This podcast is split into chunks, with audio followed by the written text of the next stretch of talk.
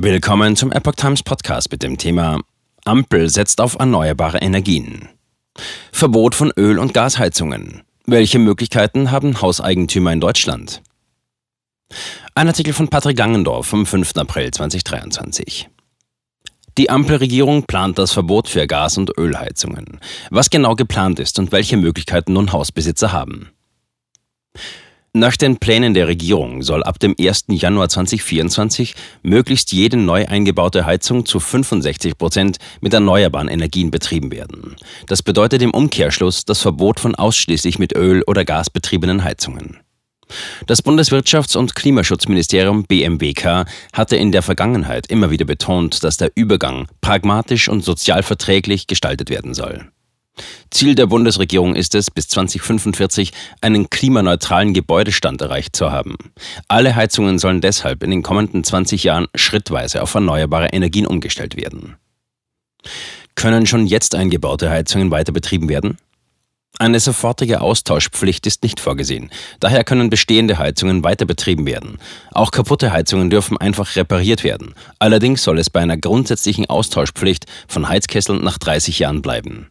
Wenn Immobilieneigentümer spätestens seit dem 1. Februar 2022 in ihrer Immobilie selber wohnen, dann gibt es für die Austauschpflicht des Kessels eine Ausnahmeregelung. Diese gilt allerdings dann auch nur bis zum 31. Dezember 2044. Danach dürfen auch diese Kessel nicht mehr mit fossiler Energie betrieben werden. Was passiert, wenn meine Heizung nicht mehr repariert werden kann?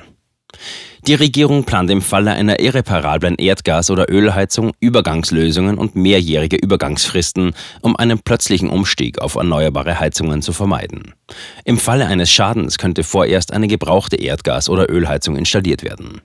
Gemäß den aktuellen Plänen müssen innerhalb von drei Jahren nach dem Ausfall der alten Heizung mindestens 65 Prozent erneuerbare Energien für die neue Heizung verwendet werden.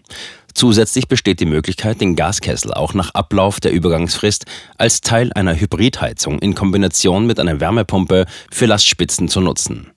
Das Bundesministerium für Wirtschaft und Klimaschutz BMWK geht davon aus, dass es einen Markt für gebrauchte Heizungen und kurzfristige Mietmodelle geben wird. Ein gebrauchter Gaskessel kann auch nach Ablauf der drei Jahre als Teil einer Hybridlösung weiterhin genutzt werden, beispielsweise in Kombination mit einer Wärmepumpe.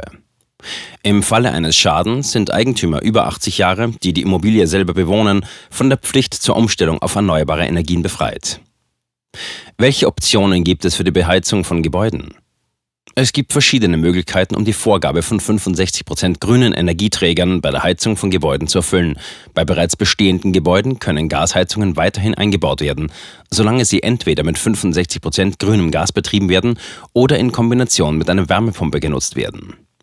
Beispielsweise kann eine Wärmepumpe allein möglicherweise nicht ausreichen, aber sie kann durch eine Öl- oder Gasheizung ergänzt werden, die nur an besonders kalten Tagen zusätzliche Wärme liefert. In sehr gut gedämmten Gebäuden mit geringem Heizbedarf kann auch eine Stromdirektheizung installiert werden.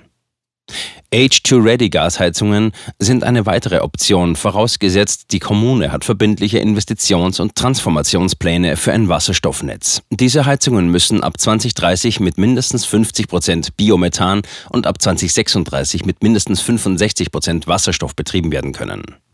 Neben grünem Wasserstoff ist auch blauer Wasserstoff möglich, allerdings sind strenge Kriterien geplant. Bei der Herstellung von blauem Wasserstoff wird CO2 aus Erdgas abgefangen und gespeichert. Alternativ ist auch ein Anschluss an ein Wärmenetz möglich, insbesondere in Ballungsräumen. Dies würde den Einbau einer Wärmepumpe unnötig machen. Für den Fall, dass solch ein Anschluss an ein Wärmenetz absehbar, aber noch nicht möglich ist, soll eine Übergangsfrist von zehn Jahren gelten. Bis dahin kann eine Heizung genutzt werden, die die Vorgabe von 65 Prozent erneuerbaren Energieträgern nicht erfüllt. Aktuell arbeiten Wirtschafts- und Bauministerium an einem Gesetz für kommunale Wärmeplanung, um den Ausbau der Netze zu beschleunigen. Welche finanziellen Hilfen für Immobilieneigentümer soll es geben? Der Einbau von Wärmepumpen, Biomasseheizungen und der Anschluss an Wärmenetze soll weiterhin bezuschusst werden, um die Differenz zu günstigeren Gasheizungen zu verringern. Die genauen Fördersätze sind noch nicht bekannt. Das Ziel ist, dass die Bundesförderung effiziente Gebäude BEG zum 1. Januar 2024 angepasst wird. Die BEG fördert bereits heute den Einbau von Wärmepumpen mit bis zu 40 Prozent. Auch einkommensschwache Haushalte und Menschen mit mittleren Einkommen sollen die Kosten für Wärmepumpen hierdurch tragen können. Die Förderung wird durch eine soziale Staffelung bestätigt. Die Regierung plant, das Heizen mit erneuerbaren Energien durch Kombination von Fördermitteln und vergünstigten Wärmepumpen Stromtarifen nicht teurer zu machen als das Heizen mit fossilen Brennstoffen. Wie ist es bei Mehrfamilienhäusern mit Zentral- und Gasetagenheizungen? Auch hier sollen Übergangsfristen greifen, wenn es zu einem Heizungsausfall kommt, damit konkrete Regelungen auf Gebäude abgestimmt werden können, bei denen es sowohl eine Zentral- als auch eine Gasetagenheizung gibt, sind schon jetzt weitere Beratungen angedacht. Fällt die erste Gasetagenheizung aus, haben die Eigentümer drei Jahre Zeit, um zu entscheiden, wie das gesamte Gebäude auf erneuerbare Heizungen umgestellt wird. Darüber hinaus soll es Härtefallregelungen geben und Ausnahmen, wenn der Ertrag nicht in einem angemessenen Verhältnis zu den notwendigen Investitionen steht. Gibt es Sonderregelungen für den Neubau? Im Neubau sind elektrische Wärmepumpen die Standardlösung. Daher sieht der Gesetzentwurf keine Biomasseheizung als Option vor. Eine solche Heizung, die auf Holz oder Pellets basiert, soll aufgrund begrenzter Verfügbarkeit nachhaltig erzeugter Biomasse nur in Bestandsgebäuden eingesetzt werden, wo andere Lösungen nicht sinnvoll oder umsetzbar sind. Der Anschluss an ein Fernwärmenetz ist ebenfalls möglich. Wie wird in Deutschland derzeit geheizt? Fast die Hälfte der rund 41 Millionen Haushalte in Deutschland heizt mit Erdgas, gefolgt von Heizöl mit knapp 25 Prozent und Fernwärme mit gut 14 Prozent. Stromdirektheizungen und Wärmepumpen machen jeweils weniger als 3% aus, so das Wirtschaftsministerium.